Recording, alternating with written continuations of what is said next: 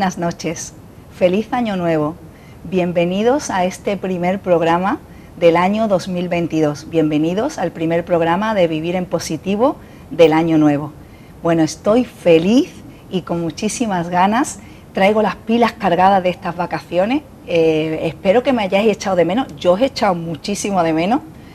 Y os traigo, bueno, una agenda cargada, cargada de vivir en positivo, de positividad para, como os dije cuando nos despedimos en el último programa del año 2021, para que vayamos de la mano juntos, vamos a hacer este año 2022, lo vamos a hacer juntos, vosotros y yo, agarrados de la mano, con todas estas herramientas de, vivir en positivo. Pues tenía muchas ganas, muchas ganas de estar aquí, de iniciar eh, el año con vosotros y de volver a, a la tele y de volver a estar con vosotros y traeros, como siempre os digo, estas maravillosas herramientas que he ido probando y que me he ido encontrando por el camino y difundirla y traerla a todos vosotros. Bueno, pues vamos con el primer programa y con la invitada de hoy. Espero que hayáis tenido unas maravillosas navidades, hayáis disfrutado muchísimo y, y vamos con la invitada de hoy. Hoy tengo el placer de presentaros a Dora Gil. Buenas noches, Dora, ¿qué tal? Buenas noches, encantada de estar aquí contigo y con todos. Me alegro, yo también estoy encantada de tenerte porque resulta que Dora y yo eh, no nos conocíamos personalmente, físicamente, nos estamos conociendo hoy, pero sin embargo ella se quedó, eh, habíamos eh, cogido ya una cita para el primer programa que yo tuve en esta casa de colaboración con, con nuestra maravillosa presentadora y amiga Cristina López, y fue cuando saltó lo del tema del COVID. Y ahí nos quedamos, que ya se cerró todo. Y bueno, y, tenía muchas ganas, muchas ganas de entrevistarla y de, y de recuperarte como, como colaborador, como entrevistado de este programa. Así que, mm, qué bien, qué bien. Qué bien, qué bien. Vamos a hablar un ratito, claro que sí. Bueno, pues Dora, ella es terapeuta transpersonal y escritora. Y también pintora. Sí, sí, sí, me dediqué a la pintura bastante tiempo. Ahora mismo no me estoy dedicando a eso. Qué creativa, Dora. Escritora, pintora. Eh, ¿Qué es terapeuta transpersonal? Porque cuando lo he leído, he dicho, esto, este término, esto me lo tiene que explicar Dora. Vale. Bueno, digamos que es una terapia que va a, mm, apunta hacia el propio conocimiento del ser interno. para entenderlo mejor, quizá podemos compararlo con una terapia tradicional psicológica digamos que en una psicología más conocida, más normal, lo que se trata es de si a una persona se le presenta un conflicto laboral, de salud, de relación, pues simplemente se intenta resolver ese conflicto ofreciéndole herramientas para volver a funcionar como esa persona estaba funcionando. Pues desde el punto de vista de la terapia transpersonal no es así, sino que se comprende que cualquier conflicto o cualquier problema que llega a nuestra vida, sea del tipo que sea, llega para abrirnos una puerta, no solo para resolver el problema y seguir funcionando, sino abrirnos una puerta hacia lo que realmente somos y para lo que estamos aquí. Entonces el problema deja de ser algo a resolver para seguir, sino que es una invitación. ¿Quieres entrar? ¿Quieres conocer qué hay detrás? Y para eso son las crisis, para eso son las rupturas de relación, para eso son las enfermedades que no sé por qué me ha pasado. Si se miran desde esta perspectiva, son una gran posibilidad de comprender qué soy, para qué estoy aquí. Cosa que normalmente nadie se pregunta cuando todo le va bien y que tampoco se lo pregunta si vas a un sitio que te resuelves un poquito el problema y sigues funcionando. Pero hay momentos en que la vida aprieta y las crisis son fuertes. Y son los momentos de apertura, de invitación. Y entonces llega la posibilidad de entrar en un espacio de terapia donde te encuentras con una persona que más que resolverte algo va a acompañarte en un proceso que es como, como nacer a una nueva vida, ¿no? Entonces, esa persona que te acompaña, en este caso podría ser yo, es simplemente, diríamos, como una especie de... Mm, quien acompaña un parto, una partera o un partero, está ahí acudiendo, acompañando un proceso maravilloso de la vida, doloroso también, lleno de emociones muy, muy tremendas y que precisamente por eso hace falta acompañar. En ese acompañamiento la persona que está amaneciendo a esa nueva vida aprende a acompañarse a sí misma también y, va identificando de qué va esto. Es un proceso, digamos, más profundo, no, no es para todo el mundo ni para todos los momentos, pero quien realmente siente que ya está un poco cansado de más de lo mismo, de las crisis recurrentes, más de lo mismo, las mismas respuestas, quizás se abre a esta perspectiva más profunda. ¿Y por qué llega Dora a ser terapeuta transpersonal? Pues, ¿O cómo llega? Yo creo que llega porque he tenido que ser mi propio propia acompañante durante toda mi vida. Desde muy pequeñita yo me, me recuerdo tratando de comprenderme, tratando de entender lo que yo vivía y no lo entendía, no lo entendía, escribía mucho. Mis cuadernos eran mis confidentes y a través de lo que escribía, todo lo que sentía, yo trataba de comprender qué pasa aquí, ¿no? Y me ayudaba un poco, me ayudaba un poco hacia esa interioridad. Más tarde también intenté, cuando ya me hice mayor, por el camino de la psicología tradicional, pensando que encontraría las respuestas que buscaba y que aún no había encontrado. Y me decepcioné porque tampoco ahí encontraba, era todo muy teórico. No buscaba teoría, buscaba comprensión y vivencia. Y entonces dejé ese camino y seguí indagando cada vez más en profundidad, buscando esa, mm, esa comprensión. Y, y aprendí mucho, sigo aprendiendo mucho y, finalmente me di cuenta que todo lo que yo iba, se iba destilando en mis cuadernos, en mi meditación, en mi, en mi propia intimidad, estaba pidiendo ser compartido. Se me quedaba muy corta la, la, vía ya de la pintura. En aquella época me dediqué mucho a la pintura como una manera de exteriorizar o plasmar todos esos procesos internos que encontraban ahí su vehículo, pero se me quedaba corto, se me quedaba pequeño porque pasaba demasiado tiempo hacia adentro, eran pocos los momentos en que exponía, sí exponía, pero se me quedaba corto, lo mío era el contacto humano, ¿no? Incluso en las mismas exposiciones la gente venía mucho a hablar conmigo, ¿no?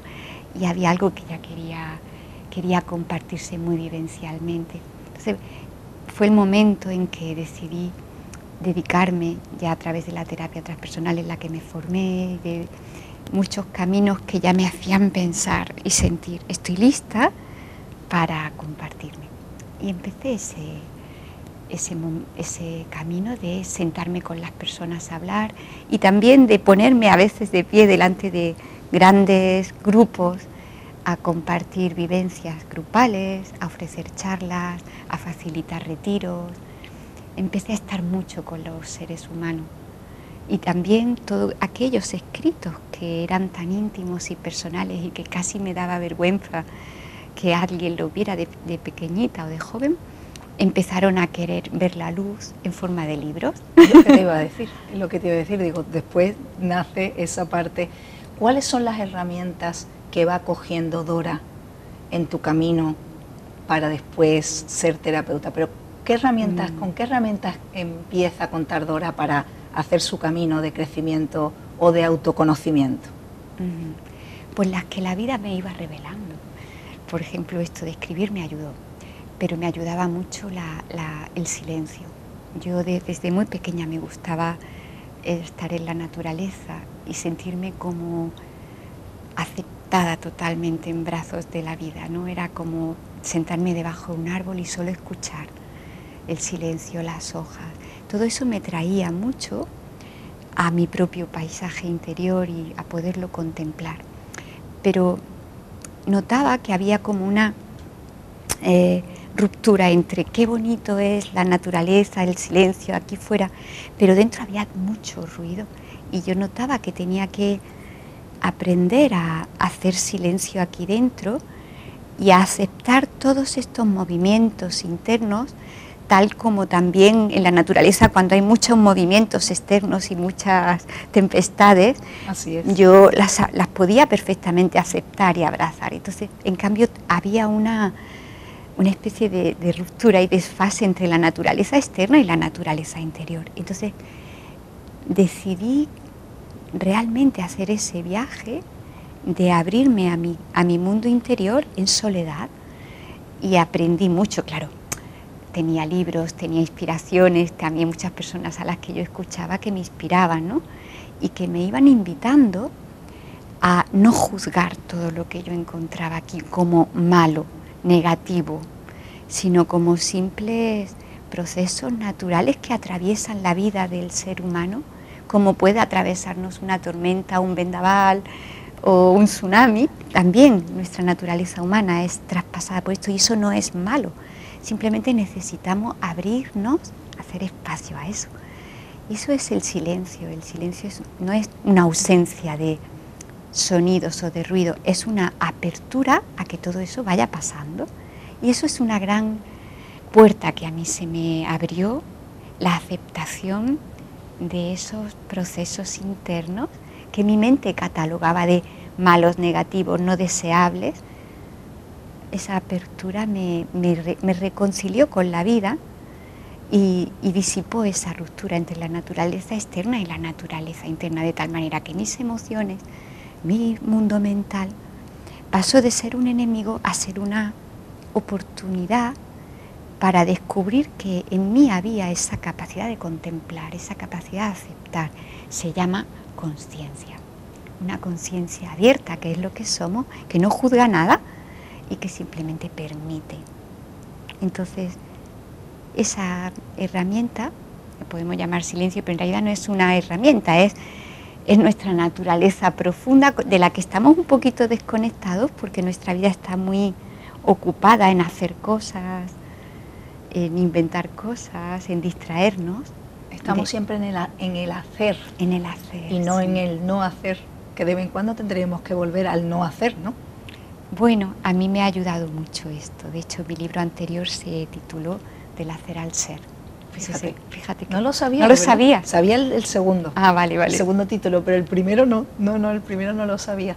Bueno, eso que tú cuentas que dice yo entro, me doy cuenta, voy a un silencio, eso es como una meditación, ¿no? Total, sí, le podemos llamar así meditación, como hay tantos tipos de meditación y cada uno tiene sus características, es un término eh, que, intento no usar mucho para que no sea relacionado pues con rituales, con historias, con visualizaciones, con no, no, prefiero llamarlo pues una apertura al silencio, un encuentro con mi propia vida que me está constantemente invitando a sentirla sin tener que estar haciendo cosas con esa vida sin tener que estar resolviéndola, trabajándola, sino simplemente en contacto con, ¿no? Entonces a eso le podemos llamar meditación, le podemos llamar silencio, conexión, encuentro, citas con mi propia vida, ¿no?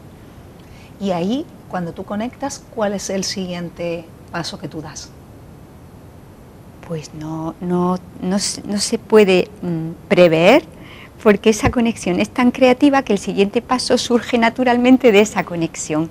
Lo importante para mí es que esa conexión sea, sea genuina, sea íntima, sea simple, sea natural, sea.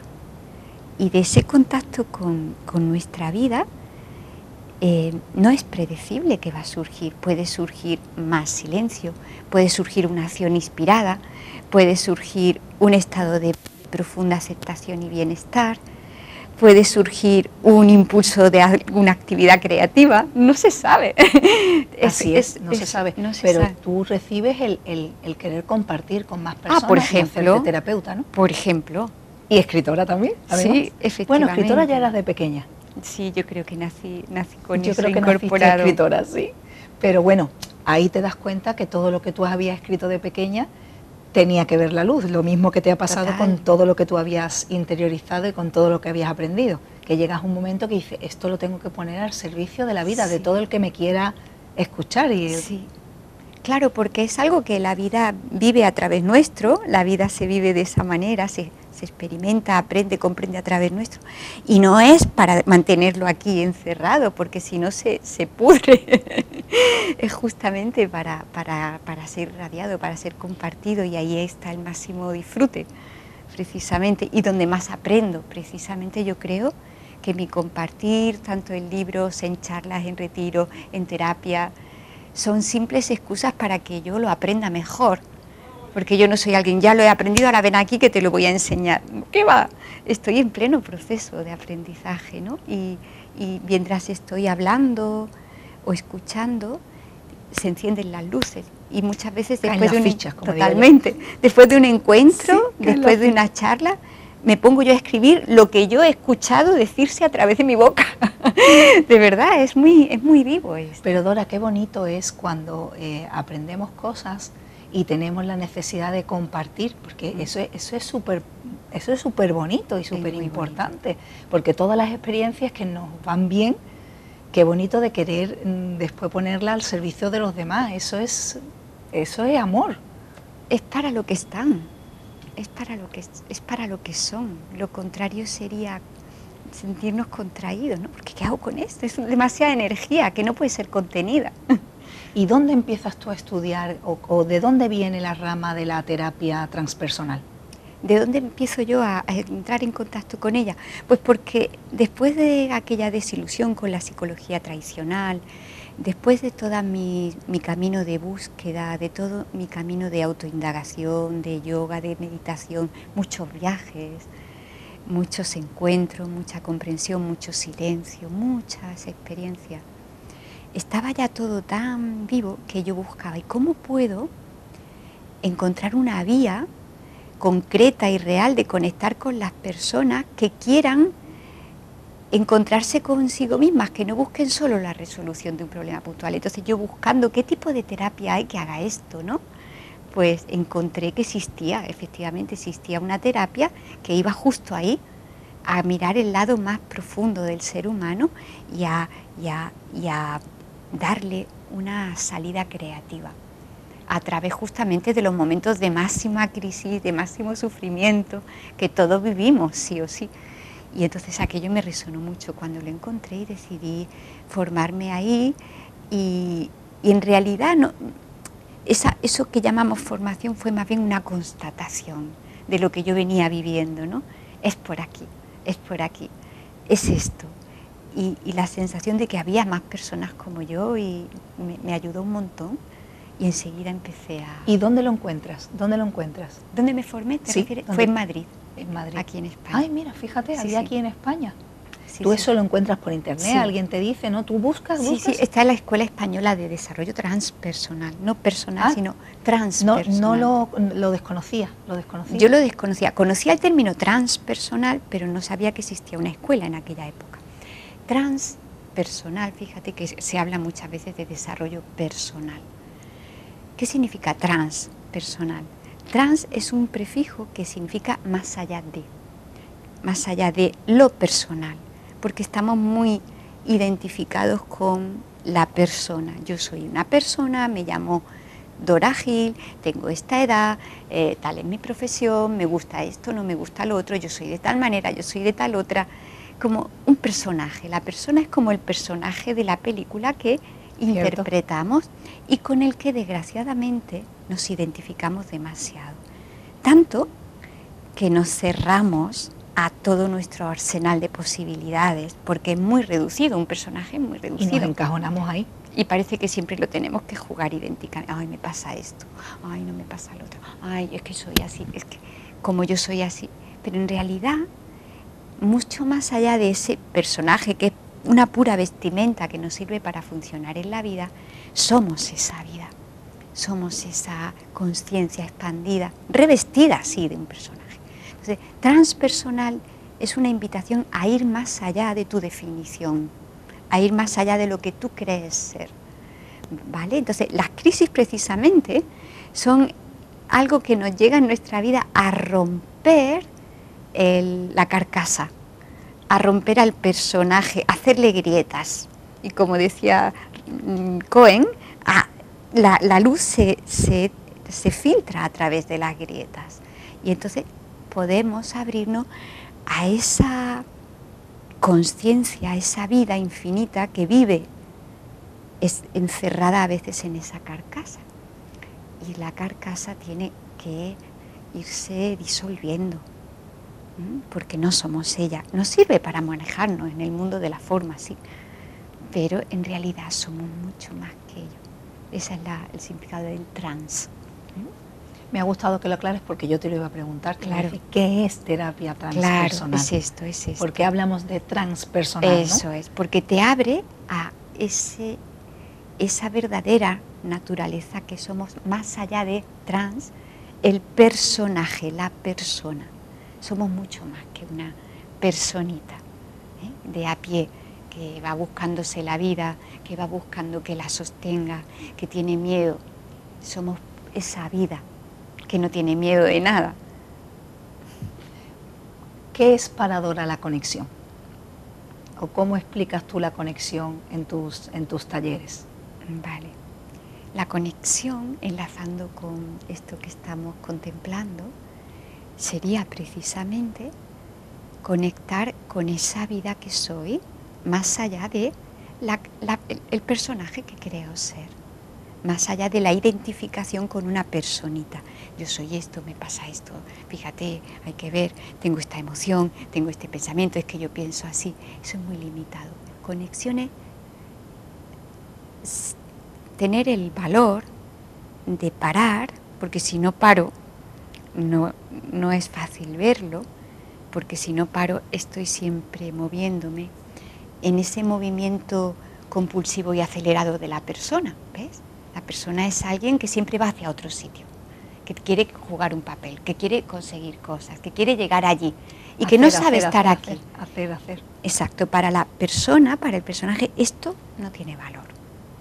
No sabe valorar esto, porque si en su mentalidad es un sistema de pensamiento muy condicionado, lo, lo, bueno está siempre en otro sitio, está más allá y lo tengo que conseguir está siempre corriendo hacia otro sitio, con lo cual en el fondo la persona está despreciando este momento.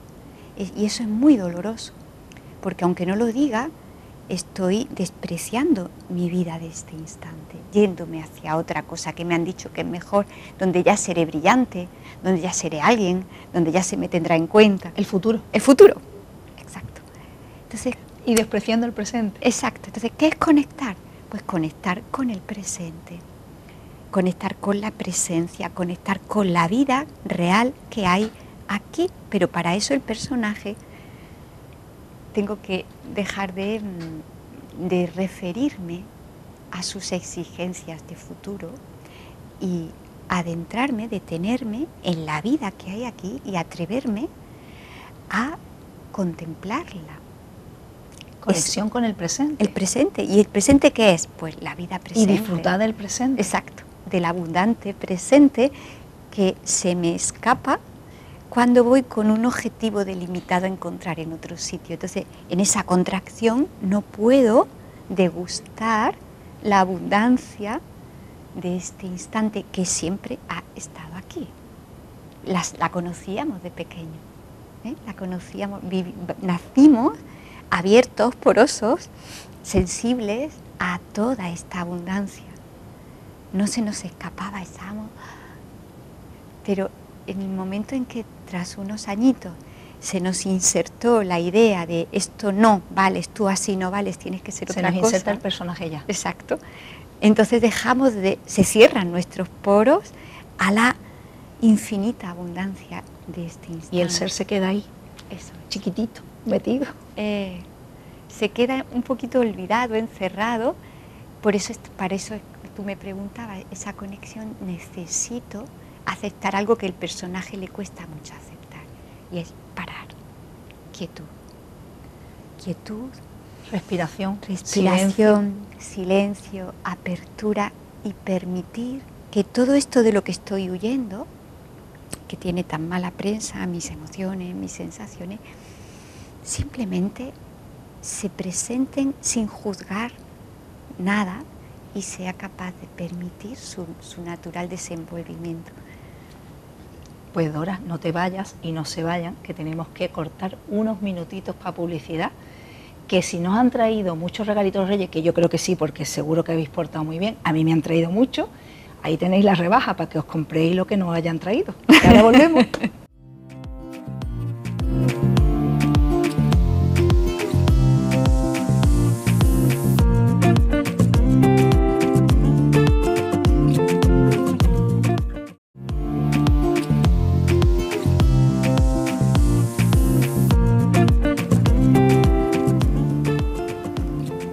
Bueno, tras estos anuncios maravillosos para que cojáis notas, para compraros maravillosas cositas en la rebaja, aquí seguimos con mi invitada de esta noche, Dora Gil, que tenía muchas ganas de entrevistarte, Dora, y que estoy muy contenta de que me acompañes en este primer programa del año.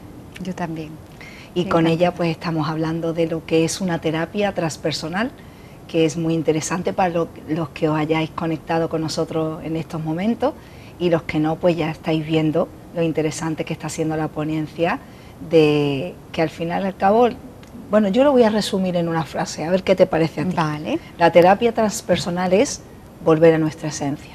Totalmente. Usar cualquier cosa que nos sucede en nuestra vida de a pie para volver a recuperar la conciencia de lo que somos, que se nos tiene un poco, la tenemos un poquito perdida. Volver a nuestro ser, volver, a, nuestra esencia, conectarnos con nosotros mismos. Totalmente. Y la vida está llena de oportunidades para eso. Dora, ¿dónde te pueden encontrar? Que seguro que ya eh, hay más de un espectador, más de un telespectador, que le está encantando todo lo que, lo que estás transmitiendo. Pues mira, tengo una página web, doragil.com, tengo un canal en YouTube lleno de meditaciones, charlas, eh, entrevistas y muchas más cosas disponibles. Tengo dos libros, Del hacer al ser, La abundancia está servida. Estoy también en las redes sociales, en Facebook y en Instagram sobre todo. Y ya está. Tenéis muchísimo material, tienes mucho material, sí. Eh, Dora, seguro. ¿Cuánto tiempo llevas de terapeuta transpersonal? ¿Cuántos años llevas? Uy, pues desde el 2007 me parece. Ya casi he perdido la cuenta. Ya tienes una larga experiencia también. Vamos a hablar de tu etapa de, escritora, que me interesa mucho, tu de faceta, de, mejor dicho, etapa no faceta de escritora.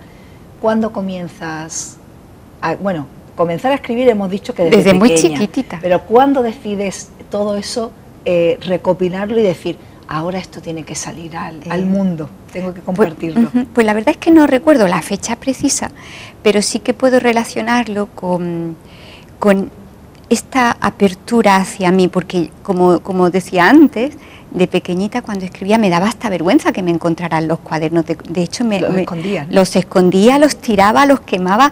Me recuerdo kilos de cuadernos en la chimenea, tirarlos para que nadie, porque estaba todo el día escribiendo. Pero como escribía sobre todo ese mundo que yo veía como sombrío, indeseable, que no me gustaba y pensaba, que no lo lea nadie, que no lo lea nadie. Y, pero había en mí como una lucecita que decía, ¿y si algún día lo que yo escribiera pudiera ser compartido? Y entonces a medida que se iba clarificando mi mundo interior y que yo dejaba de juzgar lo que vivía y dejaba de juzgar mis emociones y que me abría a comprenderlas como lo que son, pura vida, y me abría a, no creerme lo que mi cabeza me decía y a no identificarme con ello, la luz se iba haciendo aquí dentro.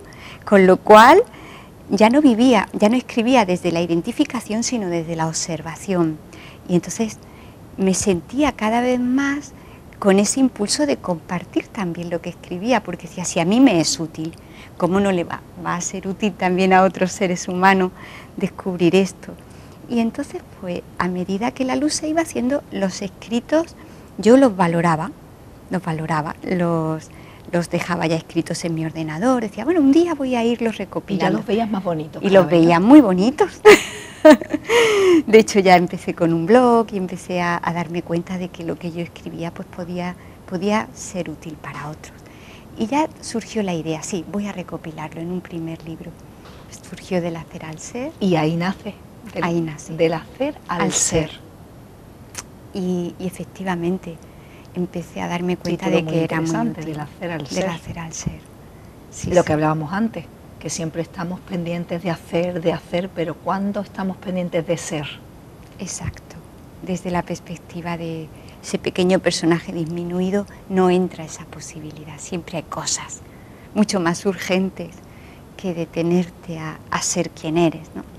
Por eso escribí el libro, porque es como una apertura a una perspectiva muy diferente que, que necesitamos ya, ya urgentemente contemplar.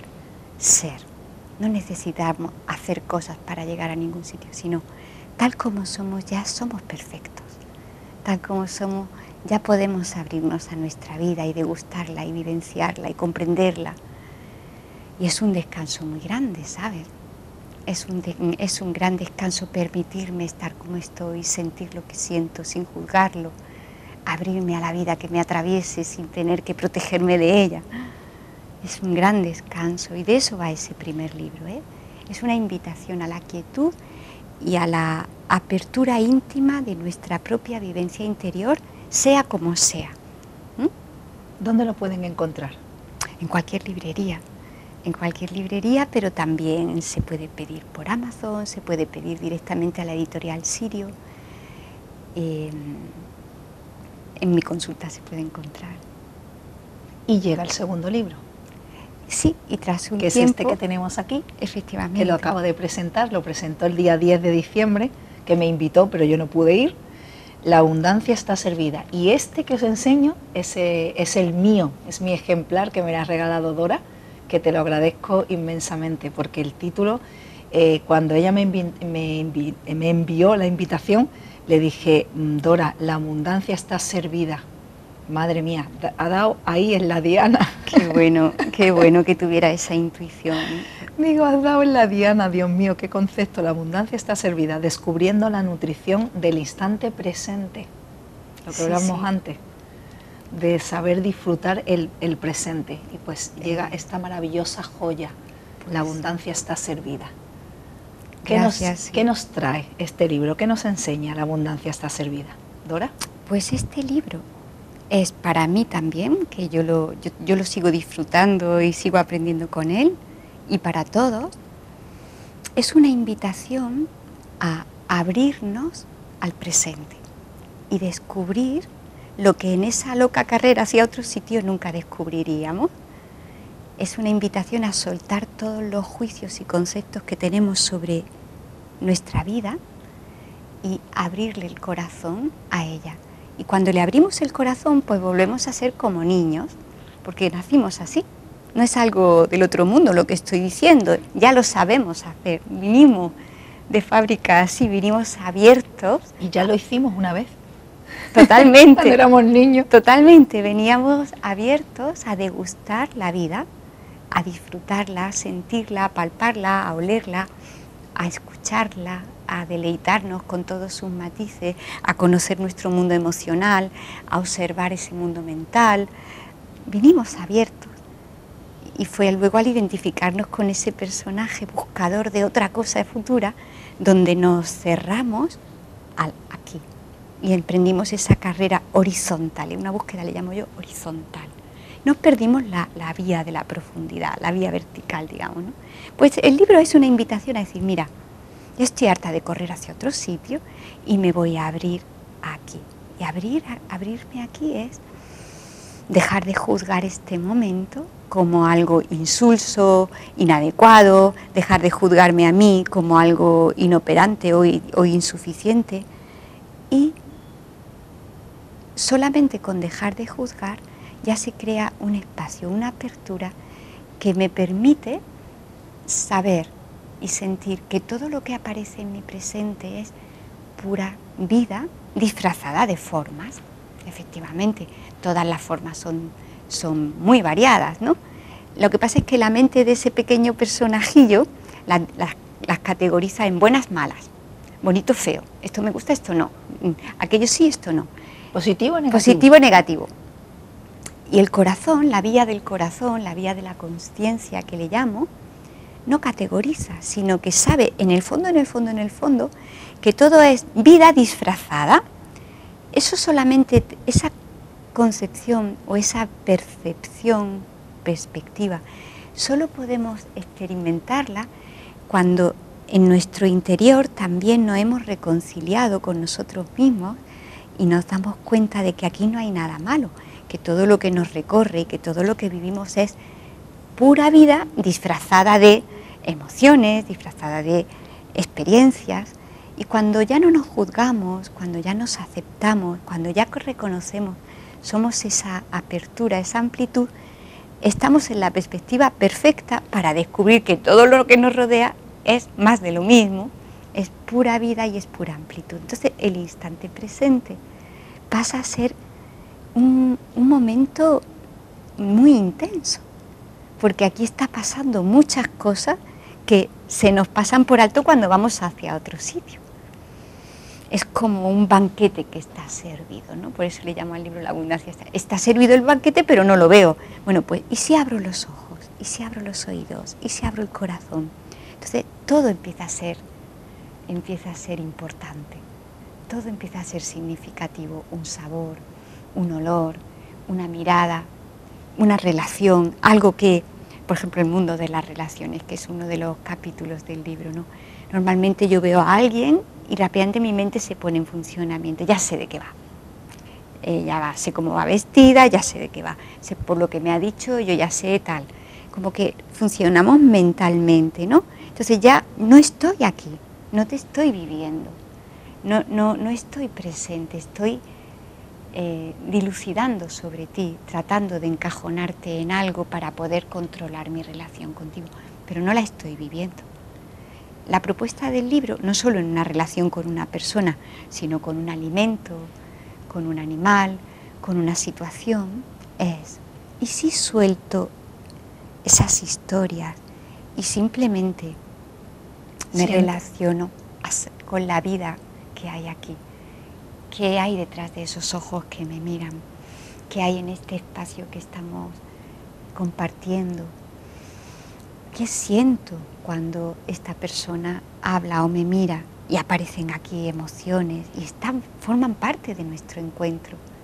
Y se despiertan muchas cosas. Entonces todo esto se hace muy intenso, porque no estoy intentando manejar esta situación para llegar a, a otro sitio, sino que estoy aprendiendo a vivir lo que se me está dando aquí. El banquete está servido. Esto a la mente le cuesta mucho entenderlo, porque siempre va buscando algo del momento. Un rédito siempre. Siempre, digamos que esto es un paso para llegar a otra cosa. Quiero algo de esto. O no quiero algo de esto. No vaya a ser que me coma el tarro, no vaya a ser que busque algo de mí, ¿no? Entonces, es necesario soltar ese condicionamiento, porque mientras lo sostenemos estamos viviendo siempre las mismas situaciones, más de lo mismo. Parece que estamos viviendo situaciones distintas, pero como tenemos siempre los mismos conceptos, se repiten una y otra vez. Por eso resulta la vida muchas veces muy aburrida, muy aburrida. ¿Cuántas veces decimos, es que cuando éramos pequeños, los felices que éramos, no éramos porque éramos pequeños, vamos, éramos porque éramos pequeños, dice la gente, sí, éramos porque éramos pequeños y claro, como no teníamos problemas, no teníamos que trabajar, no teníamos que esto, no, no era eso. Exacto. No era eso. Era simplemente que vivíamos en el presente, ahí confiábamos, aceptábamos, no teníamos prejuicios. No es que éramos pequeños y no teníamos que trabajar ni no teníamos problemas, también teníamos problemas de nuestra edad. Claro. Claro, la vida siempre tiene problemas, si lo queremos decir de esa manera pero era simplemente porque teníamos todo eso. Así es. Entonces, es lo que yo digo siempre, vamos a volver a recuperar eh, esa conexión con nuestro niño interior, esa visión de cómo veíamos la vida, esos ojos a través de, esos ojos de niño que nos hacían ver la vida de esa manera. Entonces, podemos volver a ser felices cuando queramos. Total. Hemos nacido para eso. No hemos nacido para taponar esa felicidad con un manojo de conceptos que nos ponen unas gafas delante que nos hacen verlo todo tan uniforme. Solo con quitarnos ese caparazón de conceptos, la vida se, se revela fresca, pura, aunque aparentemente se estén repitiendo las mismas situaciones de todos los días. Es que es muy curioso, porque es que siempre estoy haciendo lo mismo. No, no, el aburrimiento no viene de que se repitan las situaciones.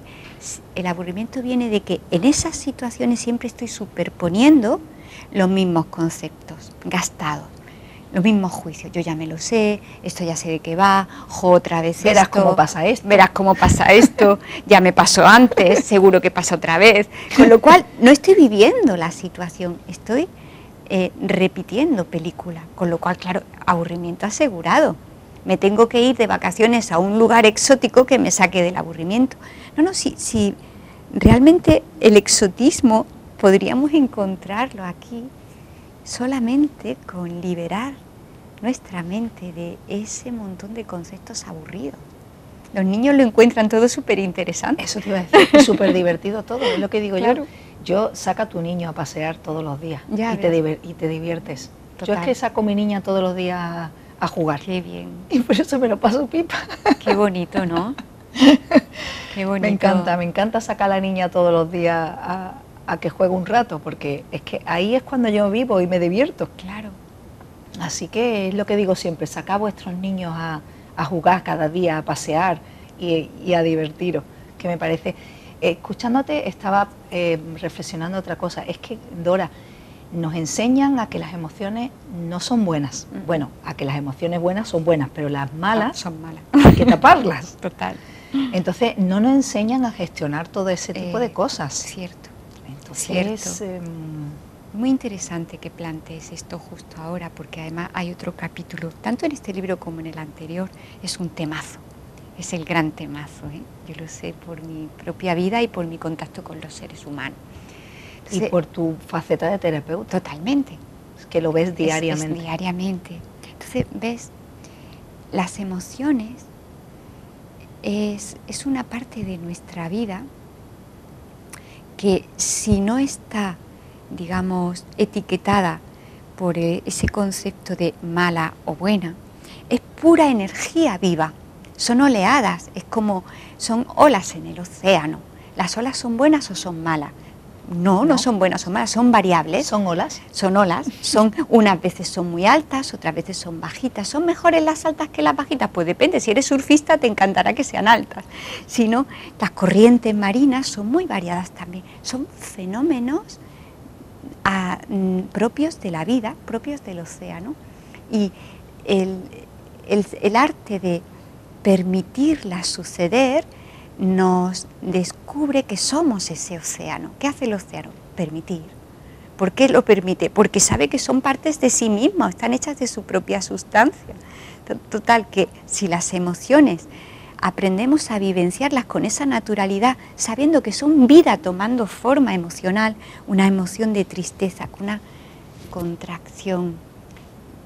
Y si la vivo como lo que es, y si en lugar de rechazarla, llamarla emoción negativa, la vivo como una momentánea corriente que está atravesando mi pecho, respiro con ella, me uno a ella y la dejo naturalmente procesarse, porque una emoción es una ola, sube, eh, asciende y desciende, si la permito. Ahora, si no la permito, lo que hago es que me resisto, la colapso y se hace interminable. Ay, llevo unos días con tristeza. No, si una emoción, si es permitida, no tiene por qué durar muchas veces más de cinco minutos. En lo que las hace de perpetuarse es, no quiero que me esté pasando eso. Bueno, pues eh, en este libro hay una invitación a la reconciliación con nuestro mundo emocional. Es más, una invitación a vivenciarlo como una parte de la vida que cuando la vivenciamos nos deja llenos de energía. Es muy curioso porque yo recuerdo que cuando yo no estaba en contacto todavía con esta posibilidad, yo me faltaba energía. Vivía muy cansada de tanto reprimir y tragar y eso cansa, porque como no es natural, cuando tú tienes que, tragar o, guardarte una corriente de vida, como no está hecha la corriente para ser guardada, sino para ser vivenciada, pues tienes que usar mucha energía, con lo cual te cansas. Y llega la noche y no puedes dormir. Entonces, ¿qué pasa? Cuando en lugar de eso nos reconocemos como ese océano vivo, y Mucho, más amplio, que sabe dejar mover sus corrientes naturalmente, te das cuenta de que tu energía es infinita, de que esa, esa emoción que te ha atravesado te ha dejado enriquecida te ha dejado eh, inspirada simplemente porque es vida, más allá de la forma. La forma es engañosa, la tristeza, eh, la rabia, el miedo, la ansiedad, son las formas que toma la vida. Y efectivamente con la mala prensa que tienen, pues como que no apetece vivenciarlas. Pero fuera de la historia, del concepto, cuando simplemente sintiéndonos vida, nos unimos a ellas y las dejamos atravesarnos, es simplemente pura riqueza. No hay nada que temer. Nos revela nuestra capacidad inmensa, oceánica, de, recibirlas y de vivenciarlas. Nos, hace sentir nuestra grandeza. Dora, ¿tienes previsto algún tipo de taller? Eh, bueno, lo que tengo previstos este año son retiros, porque eh, eh, durante este tiempo de confinamiento tuve que interrumpir algunos y hay muchas ganas de retomar y entonces hay por el momento cuatro retiros previstos, uno en abril en Tarifa, otro en junio en la Alpujarra de julio en la Alpujarra de Granada, otro en Barcelona en septiembre y otro otra vez en Tarifa en noviembre. Puede que surjan algún, alguno más pero son espacios muy vivenciales, ¿sabes? En los cuales estando en lugares... Eso te iba a decir, digo, cuéntanos un poquito. Los retiros, ¿no? retiros, sí. Pues los retiros lo que hacemos es vivir lo que estamos diciendo, pero de una manera, pues digamos en colectivo, ¿no? De alguna manera nos situamos siempre en lugares de naturaleza privilegiados, donde ya se están preparados un poquito para esto, cuentan con salas donde podemos estar, respirar, meditar, bailar, podemos compartir y hay entornos naturales bonitos donde podemos hacer muchas actividades al aire libre, pasear, eh, senderismo, también ejercicios al aire libre, compartir.